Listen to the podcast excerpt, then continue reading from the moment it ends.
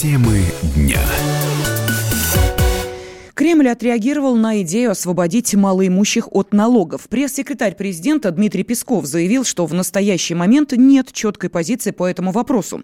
Такие идеи сначала должны проходить обкатку в правительстве, прежде всего в Министерстве финансов. Ранее в СМИ появилась информация, что россиян с зарплатой ниже 13 тысяч рублей могут освободить от уплаты налога на доходы физических лиц.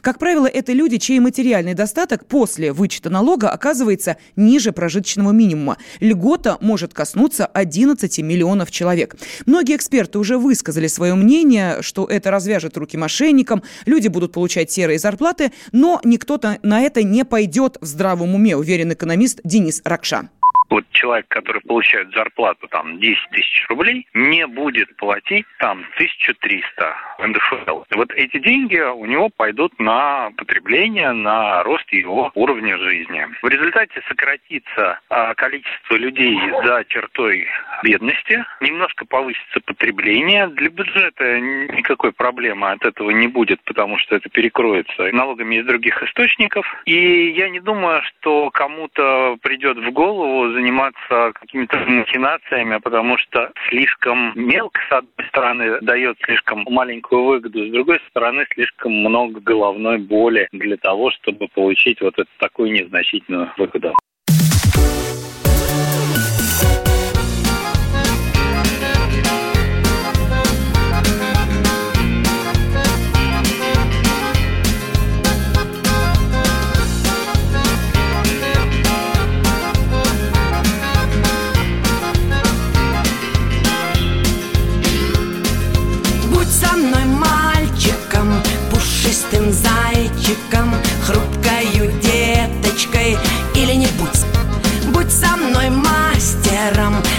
Мной гангстером.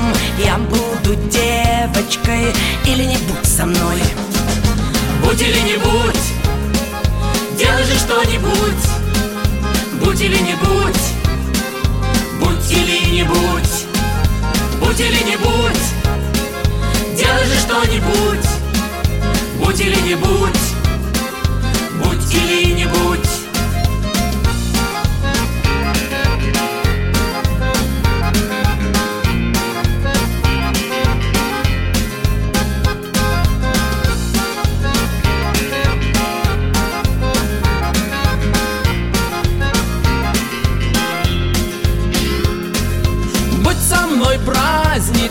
кнутом и пряником Самой большой бедой или не будь со мной.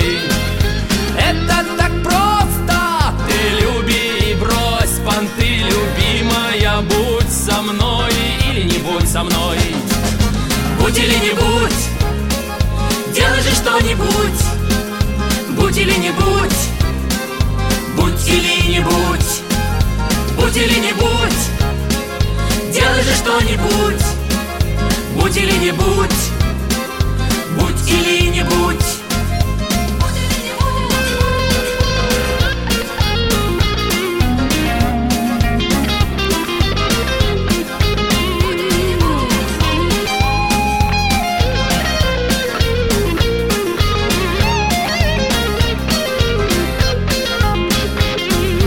Будь или не будь.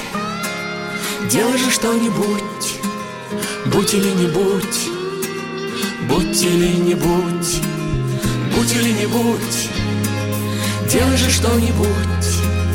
Будь или не будь Будь. Будь или не будь Делай же что-нибудь. Будь или не будь Будь или не будь Будь или не будь Делай же что-нибудь. Будь или не будь,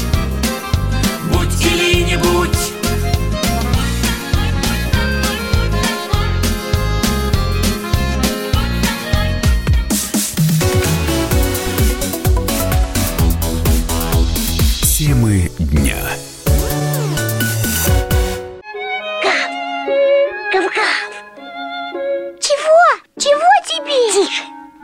Я придумал секретный язык. А зачем секретный язык, а? Чтобы мы могли разговаривать, а нас никто не понимал.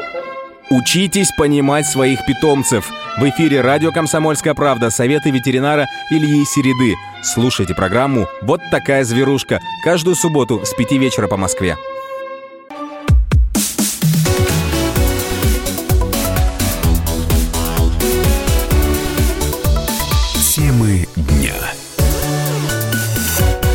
Студии Елена Афонина мы продолжаем. В Госдуме задумались над тем, чтобы компенсировать людям неучтенный рабочий стаж. В результате на солидные выплаты могут рассчитывать тысячи российских пенсионеров. Вот только об этом они, как оказалось, не знают. С нами на прямой связи депутат Государственной Думы Дмитрий Ионин. Э, Дмитрий Александрович, здравствуйте.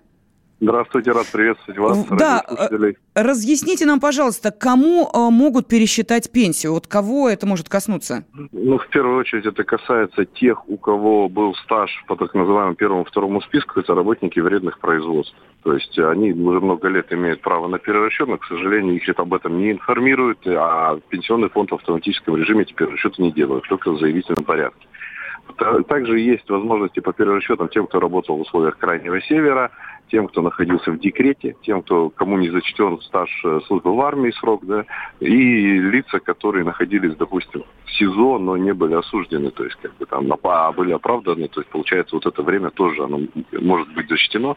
Ну, это уже небольшие суммы. Самые большие суммы, самые большие перерасчеты получаются именно по вредным производствам, там существенные доплаты идут.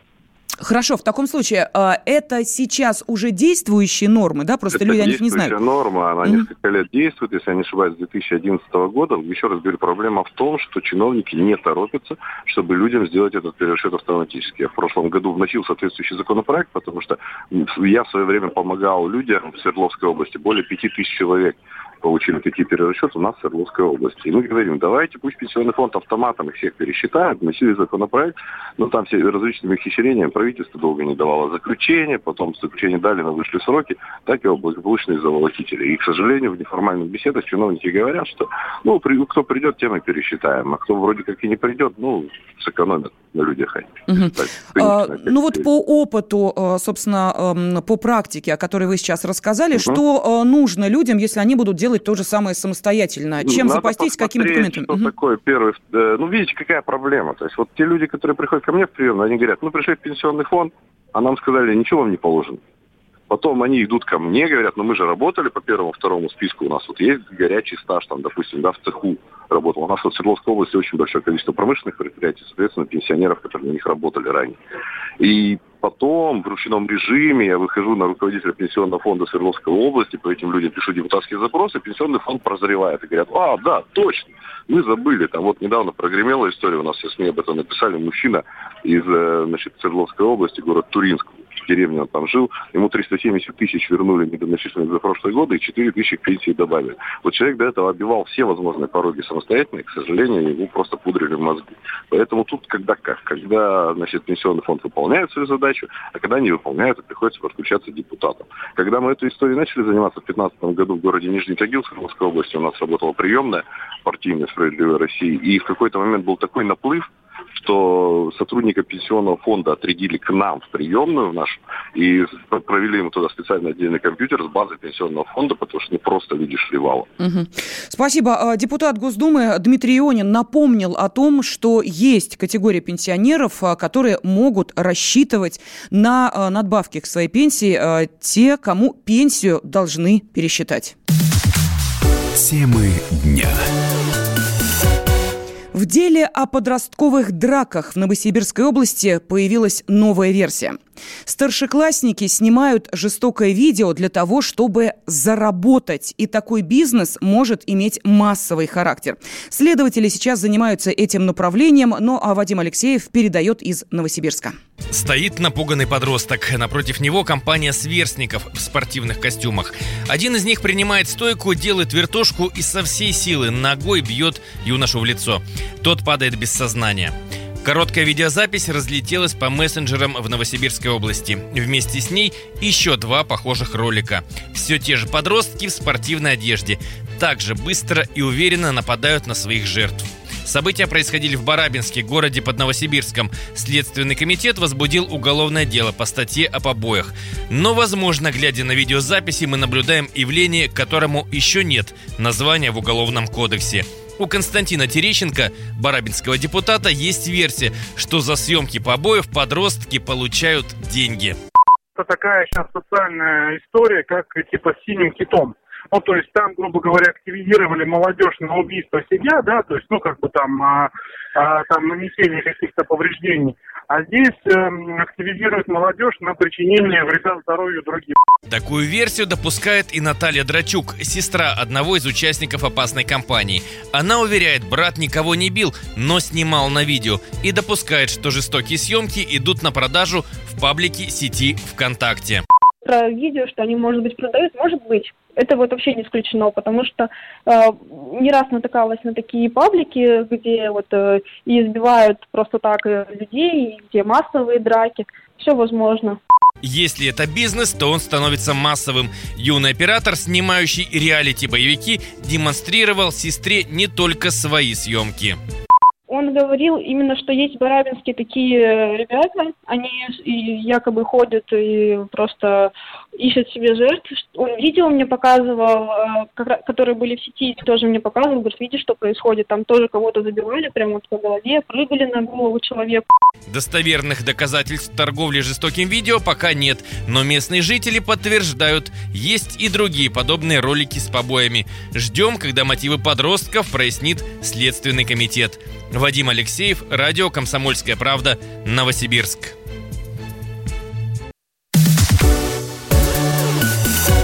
Ледяной горою айсберг из тумана вырастает И несет его течение по бескрайним по морям Хорошо тому, кто знает, как опасен в океане Как опасен в океане встречным кораблям. А я про все на свете с тобою забываю. И я в любовь, как в море, бросаюсь с головой. А ты такой холодный, как айсберг в океане.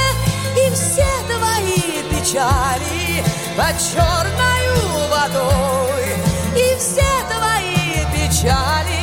по черною водой.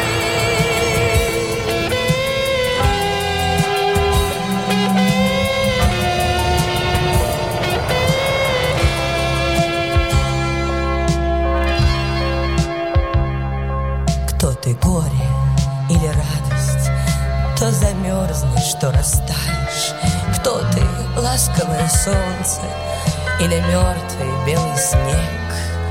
Я понять тебя пытаюсь, кто же ты на самом деле? Кто же ты на самом деле? Айсберг или человек? А я про все на свете с тобою забываю. А я в любовь, как в море, бросаюсь головой. А ты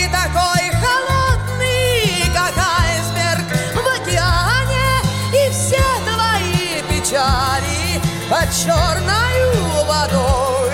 И все твои печали под черною водой.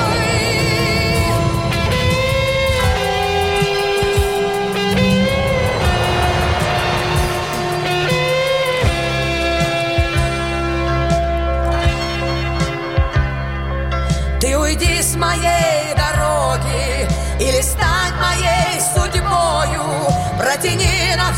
навстречу руки и поверить помоги, что любовь моя